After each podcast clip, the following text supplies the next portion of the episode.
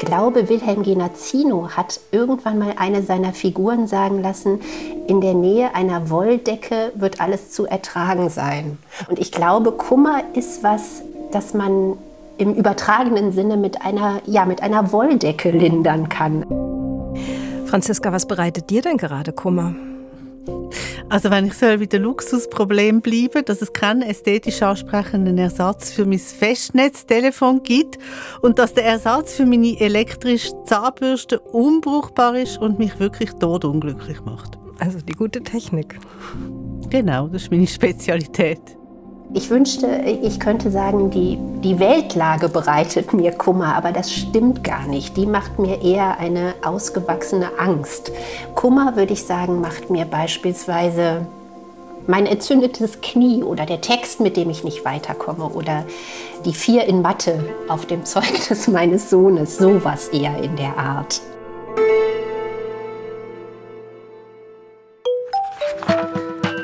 Kummer aller Art geht es in dem neuen Buch der Bestsellerautorin Mariana Lecki. Es sind Geschichten über Gefühle, die unseren Alltag beeinträchtigen.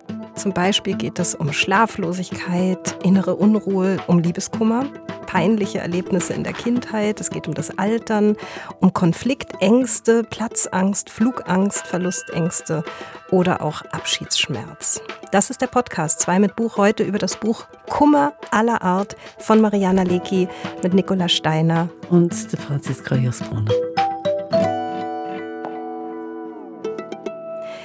Das ist ein Buch über die Zerbrechlichkeit unseres Daseins, über unseren Umgang mit enttäuschten Erwartungen, also uns selbst gegenüber, aber auch von anderen. Es geht aber eben auch um den Mut, den wir so oft im Alltag aufbringen müssen, um gegen Kummer aller Art anzukämpfen. Und deshalb sind diese Geschichten auch so ungeheuer tröstlich. Ich wollte, als ich mit Mariana Licki gesprochen habe, als erstes wissen, was Kummer für sie eigentlich heißt, weil ich finde, dass Kummer so ein wahnsinnig schöner Begriff ist, weil er so alltagstauglich ist, fast schon ein bisschen verharmlosend, ein Begriff, der aber nicht pathologisierend klingt. Ich mag das Wort auch sehr gerne. Ich habe überhaupt ein großes Herz für etwas, ich sage mal, in die Jahre gekommene Worte, wie zum Beispiel Habseligkeit oder, oder eben auch Kummer. Und also es ist kein, kein großer, scharfer, lauter Schmerz und auch keine große Angst. Es ist vielleicht eher so was wie ja, der kleine Verwandte eines ausgewachsenen Schmerzes. Also etwas, das man ja vielleicht eine Weile trägt und was auch nicht leicht ist, aber auszuhalten ist. Also nicht untragbar ist. Ich habe vorhin gesagt, dass die Geschichten von Mariana Lecki mich auch deshalb so ansprechen, weil sie so wahnsinnig tröstlich sind. Und auch in dem Gespräch, was ich mit ihr geführt habe, hat sie ja den Schriftsteller Wilhelm Genazzino zitiert der eine Figur sagen lässt, in der Nähe einer Wolldecke wird alles zu ertragen sein. Und für mich sind tatsächlich die Geschichten von Mariana Lecki wie eine Wolldecke, die man sich umlegen kann, wenn es ein bisschen kalt draußen wird. Also das heißt, wenn es ein bisschen schwierig wird im Leben. Wie ist es denn mit dir, Franziska? Gibt es Bücher, die dich trösten? Ja, ja, die geht zum Beispiel also dann bis morgen vom amerikanischen Schriftsteller William Maxwell. Ein Buch, das ich immer wieder verschenke, weil ich es so lässig finde. Ein Buch über ein trauriges Thema, über den nie überwundenen frühen Tod von der Mutter, ein Kummer, der Maxwell noch als ganz alter Mann plagt hat. Und das Buch, also dann bis morgen, ist formal und sprachlich so zauberhaft und inhaltlich auf kleinstem Raum so reich, dass es mich einfach glücklich macht, das zu lesen. Das ist interessant, weil ich habe auch unsere Hörerinnen und Hörer auf Instagram gefragt, welche Bücher sie getröstet haben. Und da kam eine Antwort gar nicht mit einem konkreten Buch, sondern einfach hat jemand geschrieben, dass es komisch sei, dass meistens gerade die traurigen, nachdenklichen Geschichten trösten würden. Und dann kamen natürlich ganz konkrete Beispiele wie Arbeit und Struktur von Wolfgang Hermdorf. Das ist ja auch ein sehr trauriges Buch, auch ein sehr wichtiges Buch für mich. Oder Shuggy Bane von Douglas Stewart. Und eine Person hat sich sehr darüber gefreut, dass die Kolumnen von Mariana Lecki jetzt als Buch vorliegen, denn die sind ursprünglich in der Zeitschrift Psychologie heute erschienen und eben jetzt so in überarbeiteter Form liegen sie als Buch vor, weil der hat geschrieben, der wollte sie schon immer sammeln und hat es aber immer verpasst, die rauszureißen oder irgendwie abzulegen und das fand ich ganz lustig. Du, und was ist denn so tröstlich für dich jetzt an der Geschichte von der Mariana Lecki? Was macht ihren Trost besonders? Naja, ich habe ja schon Ihren letzten Roman, was man von hier aus sehen kann, mit so viel Begeisterung gelesen. Und zwar, weil sie eine ungeheure Leichtigkeit hat im Erzählen. Ihre Geschichten nehmen oft auch überraschende Wendungen oder eben auch ganz andere Perspektiven ein. Und sie nimmt aber ihre Figuren dabei immer ernst und sie kümmert sich um sie. Also ähm, man kann beim Lesen melancholisch werden, man kann gleichzeitig lachen. Das ist ja die große Kunst am Erzählen, die Ambivalenz des Lebens einzufangen und atmosphärisch abzubilden. Und ganz konkret macht sie das, denn die Geschichten sind eben keine Essays oder psychologischen Betrachtungen, sondern sie sind ganz, ganz nah an den Menschen dran. Und wie dann jetzt genau? Also ich gebe jetzt mal ein Beispiel, weil es sind um die 40 Geschichten, die sie da versammelt. Es, gibt eine Geschichte, die heißt Schwester Gertrud und die glückliche Kindheit. Und da ist ihr Onkel Ulrich, der selbst ein Psychoanalytiker ist, der ist im Krankenhaus gelandet und wird eben von Schwester Gertrud betreut. Und da gibt es dann eine Passage, da heißt es, in unregelmäßigen Abständen stürmt Gertrud herein. Sie ist hervorragend im Losstürmen und in Vollbremsungen. Was habe ich denn? fragt Onkel Ulrich Gertrud und man sieht ihm an, dass er sich fürchtet. Das weiß ich nicht. Ich habe ja nicht Medizin studiert, sagt Gertrud, aber ihre Angst auch nicht. Und dann stürmt sie wieder heraus. Wir blicken ihr nach wie einer Erscheinung. Die Angst hat nicht Medizin studiert. Allein für diesen Satz möchten wir Gertrud mit einem Verdienstkreuz dekorieren. Angst gibt vor, sich mit allem auszukennen, alles studiert zu haben, aber ihre ganzen Abschlusszeugnisse sind gefälscht. Finde ich unglaublich, wie Mariana Lecki da Bilder für die Angst findet und wie auch so die verschiedensten Facetten, wo Angst kann haben. Das ist wirklich toll. Ja, das finde ich eben auch. Das ist diese zauberhafte Art, über Angst zu schreiben, ohne sie zu leichtfertig zu nehmen, sondern sie nimmt ja die Gefühle trotzdem sehr ernst. Und es stellt sich dann heraus, dass Onkel Ulrich eben nur einen Bandscheibenvorfall hat. Und man sieht, manchmal sind viele der Sorgen, die man sich so macht, nur halb so wild. Und das hat mir Mariana Lecki im Gespräch auch bestätigt. Ja, absolut. Das finde ich auch. Wo Sie das sagen, muss ich denken an meine Großmutter, die 100 Jahre alt geworden ist. Und als sie so Mitte 90 war, da habe ich mit ihr telefoniert und sie sagte, oh Gott, ich habe so schlecht geschlafen. Ich konnte überhaupt nicht schlafen und ich dachte, sie hatte irgendwelche Schmerzen. Und sie sagte, nein, ich habe vergessen, eine Überweisung auszustellen. Also äh, etwas zu überweisen an, an einen Handwerker oder so. Ich habe, ich habe das vergessen. Und ich sagte zu ihr, das ist doch nicht so schlimm, dann machst du es einfach heute. Und sie sagte, nein, nein, und jetzt kommt da womöglich eine Mahnung und ich habe es vergessen. Und ich weiß noch, wie sie, sie war wirklich, sie, sie war aufgeregt und wie ich dachte, mir, mir tut das so leid, dass sie in ihrem hohen Alter sich noch nachts Sorgen macht um nicht getätigte Überweisungen. Ich weiß, dass mir das leid tat, weil sie schon so alt war und ich die Vorstellung hatte, spätestens ab 90 wird man vielleicht etwas gelassener. Aber es war nicht der Fall und es ist nichts Schlimmes passiert. Ich weiß nicht, ob sie noch was daraus gelernt hat. Das entbehrt natürlich auch nicht einer gewissen Komik gleichzeitig, wenn Sie das heute erzählen. Lassen sich denn gewisse Unannehmlichkeiten im Leben mit einer Prise Humor besser nehmen? Weil diese Geschichten sind wirklich auch durchdrungen bei aller in dem Sinne ernsthaften, ich sage jetzt Tragik, auch wenn sich das sehr, sehr ähm, stark anhört, aber sie sind ja, das ist wirklich, sie changieren immer zwischen, dass man Mitgefühl hat mit den Personen und gleichzeitig auch sehr darüber lachen muss, wie, wie ernst sie dann eben alles nehmen, oder? Ja, ja, ich glaube, dass, also das, das ist erwiesen, oder? Dass das hilft, wenn man irgendwie versucht, ob es noch was zu lachen gibt dabei. Also, wer war das denn, der geschrieben hat, äh, einer flog übers Kuckucksnest. Ja. Da kommt, glaube ich, der Satz drin vor, solange der Mensch noch kichern kann, ist er in Sicherheit.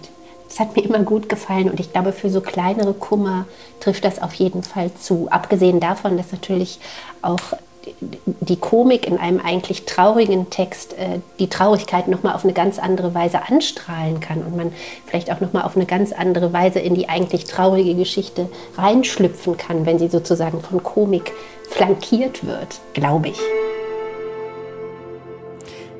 Solange der Mensch noch kichern kann, ist er in Sicherheit. Finde ich ein super Satz. Und das in Sicherheit ist eben auch interessant, weil das gibt es ja im Grunde noch nicht, auch wenn man das wahnsinnig gern hätte. Wie geht Mariana Lecki in ihren Geschichten dann damit um, dass es eben gerade die Sicherheit nie wirklich gibt? Ja, eben, das ist ja genau das Grundthema. Es geht um diese kleinen Sprünge im Leben, ja. Also wenn man sich die Vase anschaut als ganze Vase und dann bekommt sie einen Sprung und zwei Sprünge und man versucht die ganze Zeit zu kitten und irgendwie zu, zu reparieren. Und es geht natürlich auch um die Zerbrechlichkeit des ganz normalen Lebens, oder? Also es sind natürlich auch ein paar Situationen dabei, die ernsthafter sind, aber es sind eben wirklich primär Kummerschilderungen. Und die sind eben sehr stark im Alltag verankert. Das sagt übrigens auch Frederik Schröer, der ist äh, Gefühlshistoriker am Max-Planck-Institut in Berlin, Historiker am Fachbereich für die Geschichte der Gefühle. Und der sagt zum Thema Kummer Folgendes.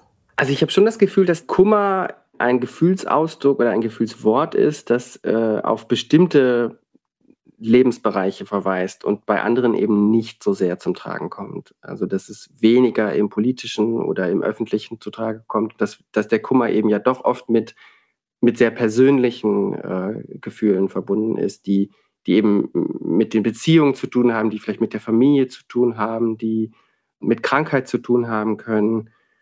Und dann ist es eine Form der Sorge, die uns vielleicht ganz besonders nahe geht oder die vielleicht ganz besonders persönlich ist.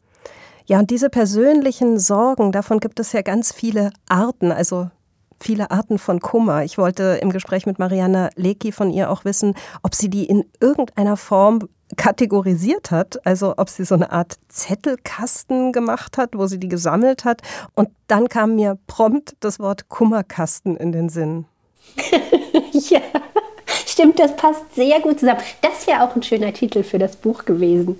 Also tatsächlich würde ich sagen, also diese, die, es gibt ja eine Kolumne, die heißt äh, Kummer aller Art. Und die haben wir dann als Titel, titelgebenden Text sozusagen äh, genommen, aber ich würde sagen, dass es gar nicht in den Kolumnen jetzt nur um Kummer geht, sondern manchmal eben auch um so ausgewachsenere Ängste oder schreckliche Entscheidungsschwierigkeiten oder Flugangst oder, oder Platzangst. Das sind ja dann schon so richtige, richtige Ängste wie ich darauf gekommen bin, das waren ja Auftragsarbeiten. Also ich hatte sozusagen den, den Auftrag, das stimmt nicht, ich war ganz frei, aber es musste immer um ein psychologisches Phänomen gehen. Und dann habe ich als äh, Leitfaden gar nicht so sehr das Wort Kummer genommen oder das Phänomen Kummer, sondern habe mir gedacht, gut, dann erfinde ich jetzt ein Haus, in dem verschiedene Leute verschiedene Sorgen, Ängste mit sich herumtragen und beschreibe die und komme auf diese Leute auch immer wieder zurück. Also auf äh, die Nachbarin Frau Wiese zum Beispiel oder den Nachbarn Herrn Pohl, denen ich dann eben bestimmte Sorgen und Ängste sozusagen angedichtet habe, weil ich merkte, ich brauche irgendwie doch einen roten Faden. Also ich kann nicht bei jeder Kolumne wieder von Null anfangen und jemand ganz Neues einführen, sondern ich hatte dann auch Spaß daran, so Figuren zu etablieren. Ja, das merkt man. Also die Figuren, die da immer wieder auftreten, ich habe immer den Eindruck gehabt, die könnten aus dem eigenen Leben sein. Da ist dieser Nachbar Herr Pohl, den Sie gerade angesprochen haben, mit seinem Hund Lori. Da ist eben Frau Wiese und da ist dann aber auch jemand, der nicht im Haus wohnt, nämlich der Onkel der Ich-Erzählerin namens Ulrich, der auch früher Psychoanalytiker genau. war, genau wie der ja. Vater der Ich-Erzählerin. Und ich hatte immer den Eindruck, das alles erzählt eigentlich die Autorin Mariana Lecki aus ihrem eigenen Leben. Wie sind denn diese Figuren zu Ihnen gekommen? Die sind sowas von lebendig, dass man irgendwie denkt, es gibt sie tatsächlich, es muss sie geben. Das ist sehr schön. Also die sind natürlich, wie soll ich sagen, teilweise angelehnt an Leute, die es wirklich gibt, aber ich habe schon sehr viel dazu gedichtet. Also die einzige Geschichte, die, die wirklich von vorne bis hinten nicht ausgedacht ist, ist die mit dem Hund Eddie. Den gibt es wirklich. Er liegt hier gerade unter dem Schreibtisch. Aber ansonsten, ansonsten ähm, sind das schon ja hauptsächlich fiktive Figuren. Also mir ist dann jemand begegnet, zum Beispiel, der, der unter einer ziemlichen Konfliktangst leidet und die habe ich dann aber noch mal sehr aufpoliert oder schlimmer gemacht, als sie eigentlich ist und so. Und die verschiedenen Themen oder Motive, die Sie da abarbeiten, die sind ja auch unterschiedlich stark ausgeprägt. Das haben Sie jetzt selber gerade gesagt. Es gibt eine Art von Kummer, mit dem man gut leben kann. Und dann gibt es aber natürlich auch verschiedene Arten von Kummer, die professionelle Hilfe benötigen. Wie machen Sie da die Unterscheidung? Ich glaube, diese Unterscheidung kann ich gar nicht machen, weil ich ja keine, ich, ich bin ja keine Psychologin. Deswegen wüsste ich gar nicht, also das ist wahrscheinlich, wie, wie, hoch der Leidensdruck dann ist, oder? Oder wie sehr der Lebensradius eingeschränkt ist, wie sehr ist das Leben besetzt oder so. Wahrscheinlich macht man da die, die Unterscheidung von Kummer zu einer kapitalen Angst oder kapitalen Depression oder so. Also ich hatte gar nicht den Anspruch, äh, tatsächlich da irgendeine Form von psychologischer Hilfe zu leisten oder so oder diese psychischen Phänomene äh, fachkundig äh, auszuleuchten. Das war aber auch sozusagen nicht die Aufgabe, mit der ich da angetreten bin, sondern es sollten ja literarische Texte sein. Gibt es einen Kummer, den Sie im Laufe der Befassung mit den ganzen verschiedenen Sorten oder Arten von Kummer besonders lieb gewonnen haben? Also ich finde, ich, das ist ja eine sehr, das ist vielleicht, das klingt jetzt ganz blöd, aber womöglich ist das eine Geschmackssache. Also ich muss sagen, mir ist so eine Angst wie die von Frau Wiese, nämlich dem Nachbarn einfach nicht sagen zu können, dass er doch bitte etwas leiser Musik hören soll, lieber als diese Not einer anderen Figur, äh, die die Wohnung nicht verlassen kann, bevor sie nicht 50 Mal geguckt hat, ob der Herd aus ist. Ne? Mhm. Also das sind, das sind ja in ihrer Schwere auch äh, ganz unterschiedliche Sachen. Aber natürlich wäre mir dann so eine leichte Konfliktangst von Frau Wiese sehr viel lieber. Ich habe äh, vorhin noch ein Gespräch gehört mit einem Gefühlshistoriker vom Max-Planck-Institut, der erzählt hat, dass Angst eben auch dazu da ist, Empathie zu fördern. Wie haben Sie denn die Empathie für all diese verschiedenen Figuren und ihre Konstellationen und ihre Sorgen, ihren Kummer aufgebracht? Ich glaube, mir leuchten Ängste und Sorgen und Nöte immer sofort ein. Also ich äh, kann immer schnell was damit anfangen und ich empfinde das als sehr verbindend auch weil eine Angst ja was sehr Intimes ist und ich mag Figuren und erfinde auch gerne Figuren, die sich in ihrer Angst zutrauen. Das rührt mich auch immer sehr. Vielleicht kommt es daher. Ja, das Zutrauen, das ist so ein Wort, was interessant ist, oder? Dass Kummer ja vielleicht auch was mit nicht so viel Zutrauen zu tun hat oder mit Lernen, den Kummer zu yeah, beenden, sich yeah. selbst auch was zuzutrauen. Ja, genau, sich selber etwas zuzutrauen, aber sich auch den anderen zuzutrauen. Also, genau, zuzumuten. Ne, sich ja anzuvertrauen. Genau, und zuzumuten. Genau. Oder einfach nur anzuvertrauen. Also äh, da, da zum Beispiel liegt mir der Herr Pohl aus, aus diesem Buch sehr nah, der, dann, der sich traut, äh, einfach von seiner Angst dann auch mal zu erzählen, was ihn bestimmt sehr viel gekostet hat. Und ähm, da, sowas macht mir immer Spaß, sowas zu beschreiben. Gibt es denn in Ihren Augen auch eine positive Funktion von Kummer? Mm, ja, ja, also bestimmt, bestimmt. Jetzt fällt sie mir nur gerade nicht ein. doch, doch, natürlich. Also ich finde, ich glaube, auch wenn das jetzt etwas balsamisch klingt, dass jedes Gefühl zum Leben dazu gehört. Jedes Gefühl muss irgendwie durchempfunden werden. Es gehört zum Standardprogramm, glaube ich, dass man auch, dass man auch Kummer empfindet. Und ich habe auch das Gefühl, dass die Kehrseite von jedem Schmerz und jedem Kummer eine Sehnsucht ist. Oder anders gesagt, da, wo wir, wo wir wirklich verletzbar sind, ist quasi der Schatz begraben. Also wenn ich jetzt mal so, so ein banales Beispiel nennen soll, wenn ich zum Beispiel äh, den Kummer habe, dass ich oder die Angst habe, mich in eine Beziehung zu begeben, aus Angst ver verletzt zu werden, dann strahlt meines Erachtens diese Angst meine Sehnsucht nach einer vertraulichen Beziehung nochmal an. Und da geht es dann lang. Also deswegen würde ich sagen, äh, Kummer und Angst äh, können auch diese ganz berühmten äh, Wegweiser und Ermunterer sein, auch wenn sie nicht immer besonders charmant, freundlich und geduldig daherkommen und man sie am liebsten weg hätte.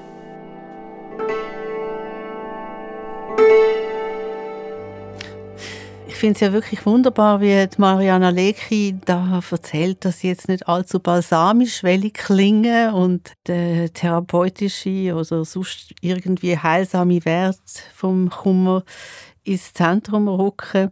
Und das gibt mir jetzt so quasi das Recht in die Hand, ähm, zu sagen, dass der Kummer, der mich am allermeisten nervt, äh, der Liebeskummer ist bei mir selber. Ich habe dich gar nicht gefragt, welcher Kummer dich am meisten nervt. Ja, ich sage das jetzt einfach, bei mir selber. Das ist natürlich einfach scheußlich, Liebeskummer zu haben, aber ja. auch bei anderen, weil es so unglaublich langweilig und repetitiv ist, jemandem zuzuhören, äh, wie er vom Liebes oder sie vom Liebeskummer erzählt. Und in den Büchern kann ich auch nichts damit anfangen, wirklich nicht. Ich hoffe, es kommt nicht allzu viel Liebeskummer vor, in Kummer aller Art. Nein, also es kommt ein bisschen was vor. Diese Geschichten könntest du ja einfach auch überblättern. Grundsätzlich kann ich einfach sagen, Kummer aller Art von Mariana Licki ist ein super Buch und das ist die ideale Lektüre für den Sommer. Und deshalb gibt es jetzt zum Ausklang dieses Podcasts noch eine kleine Kostprobe aus dem Buch, die Mariana Lecki persönlich und exklusiv eingelesen hat, und zwar eine meiner Lieblingsgeschichten. Als mich einmal eine immense Panik ergriff. Herr Pohl ist früher gern auf weite Reisen gegangen. Vor einiger Zeit bekam er dann eine Angststörung, die ihn ans Haus fesselte, und es dauerte, bis Herr Pohl seinen Mut zurückgewann. Als der Mut sich wieder eingestellt hatte, stellte sich auch die Corona-Pandemie ein, die ihn wiederum ans Haus fesselte, und nun tigern Herr Pohl, sein schwungvoller Mut und seine gebrechliche Zwergpinscher-Dame Lori in vier Wänden herum. Damit alle drei ein bisschen Auslauf bekommen, fahre ich mit Herrn Pohl in eine weitläufige brandenburgische Landschaft. Wir gehen spazieren. Es ist stürmisch, die Wolken jagen. Herr Pohl und sein Mut gehen schnellen Schrittes, Lori und ich dackeln hinterher. Erzählen Sie mir was, sagt Herr Pohl. Erzählen Sie mir von Ihrer allerabenteuerlichsten Reise. Ich überlege lang und bestürzenderweise ergebnislos. Wo waren Sie denn zuletzt im Urlaub? versucht Herr Pohl mir auf die Sprünge zu helfen. Eifel, sage ich. Und davor? Nordsee. Ist da was Spannendes passiert? fragt Herr Pohl. Sind Sie vielleicht in eine Seenot geraten? Nein, sage ich kleinlaut, in eine familienfreundliche Ferienanlage. Herr Pohl seufzt. Gilt auch eine ausgedachte Abenteuergeschichte, frage ich, und Herr Pohl winkt ab. Meines Wissens gehen Sie auf die 50 zu, sagt er empört. Und Sie haben noch nie ein Abenteuer erlebt? Doch, sage ich, aber keines in Ihrem Sinne. Und da fällt mir glücklicherweise und im letzten Moment meine entlegene Jugend ein. Als ich 15 war, bin ich mit meinem Vater nach Florida geflogen, sage ich. In eine Ferienanlage? fragt Herr Pohl alarmiert. Ich schüttle den Kopf, keine zehn Pferde würden meinen Vater in eine Ferienanlage bringen. Während des Fluges nach Florida verkündete der Pilot plötzlich, dass auf dem Rollfeld unseres Abflughafens Flugzeugreifen gefunden worden waren. Leider ließ sich nicht feststellen, ob das womöglich die Reifen unseres Flugzeugs waren.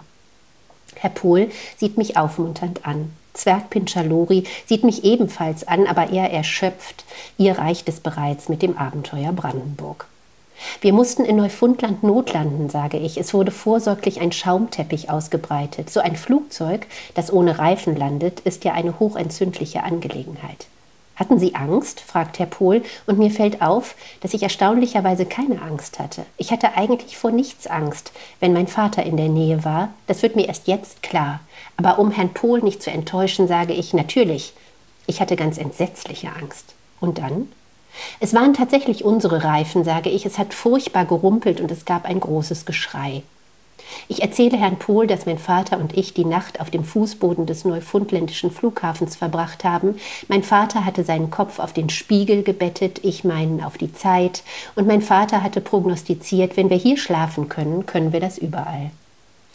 Und dann, Herr Pohl, stellen Sie sich vor, komme ich jetzt in Fahrt, als wir in Florida waren, haben wir einen Nationalpark besucht. Es dämmerte bereits, als wir zu einem See kamen, über den eine schmale Brücke zu einer Insel führte. Auf der linken Seite der Brücke wucherte ein Gebüsch. Mein Vater wollte unbedingt zu dieser Insel. Ihr Vater scheint ein Abenteurer zu sein, sagt Herr Pohl anerkennend. Lori gibt ein empörtes Zwergpinscherbellen von sich. Herr Pohl klemmt sie sich unter den Arm. Als wir auf der Insel waren und uns umdrehten, erzähle ich, da sahen wir, wie ein Alligator quer über die Brücke lief und im Gebüsch an der Brücke verschwand. Alligatoren greifen keine Menschen an, bemerkt Herr Pohl etwas enttäuscht. In der Paarungszeit schon hin und wieder, sage ich, und es war März, beste Alligatorenpaarungszeit also. Herrn Pohl gefällt das. Sie mussten über die Brücke zurück, sagt er munter. Wir hatten ja keine Wahl, sage ich, ein Satz, der in Abenteuergeschichten nicht fehlen darf. Wir mussten zurück über die Brücke, neben der ein Alligator im Gebüsch saß. Es war jetzt sehr dunkel. Und hatten Sie Angst? fragt Herr Pohl, und mir wird wieder erst jetzt, erst geschlagene 33 Jahre später, auf einer Wiese im Brandenburgischen klar, dass ich überhaupt keine Angst hatte. Ich zitterte am ganzen Leib, sage ich. Es ergriff mich eine immense Panik. Und dann? fragt Herr Pohl. Mein Vater sagte, ich gehe auf der Seite des Gebüschs, dann frisst der Alligator mich zuerst. Herr Pohl nickt. Allerdings, sagt er, hätte ja auch ein anderer Alligator auf ihrer Seite der Brücke auftauchen können. So ein Alligator, der hat ja Familie. Richtig, sagte ich, aber mein Vater fand wohl, dass das kein hilfreicher Gedanke war. Und außerdem, wir hatten ja keine Wahl. Mit einem Mal finde ich großen Gefallen an diesem Satz.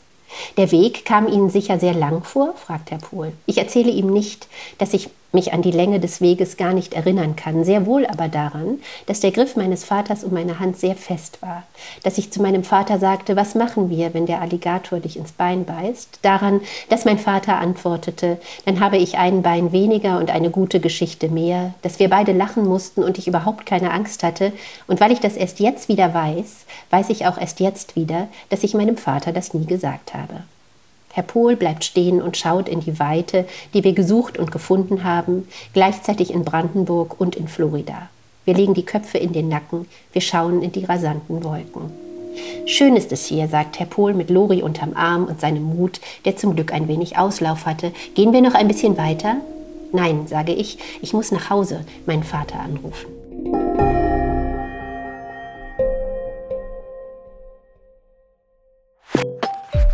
Das war der Podcast 2 mit Buch, heute mit Nicola Steiner und Franziska Hirsbrunner. Produktion Patricia Banzer, Sounddesign Lukas Fretz. In der nächsten Podcast-Folge 2 mit Buch sprechen unsere beiden Kollegen Felix Münger und Simon Leuthold über den neuen Roman des niederländischen Autors Stefan Hertmanns mit dem Titel Der Aufgang. Darin geht es um einen Nazi-Kollaborateur im besetzten Belgien und um dessen verstörende Geschichte.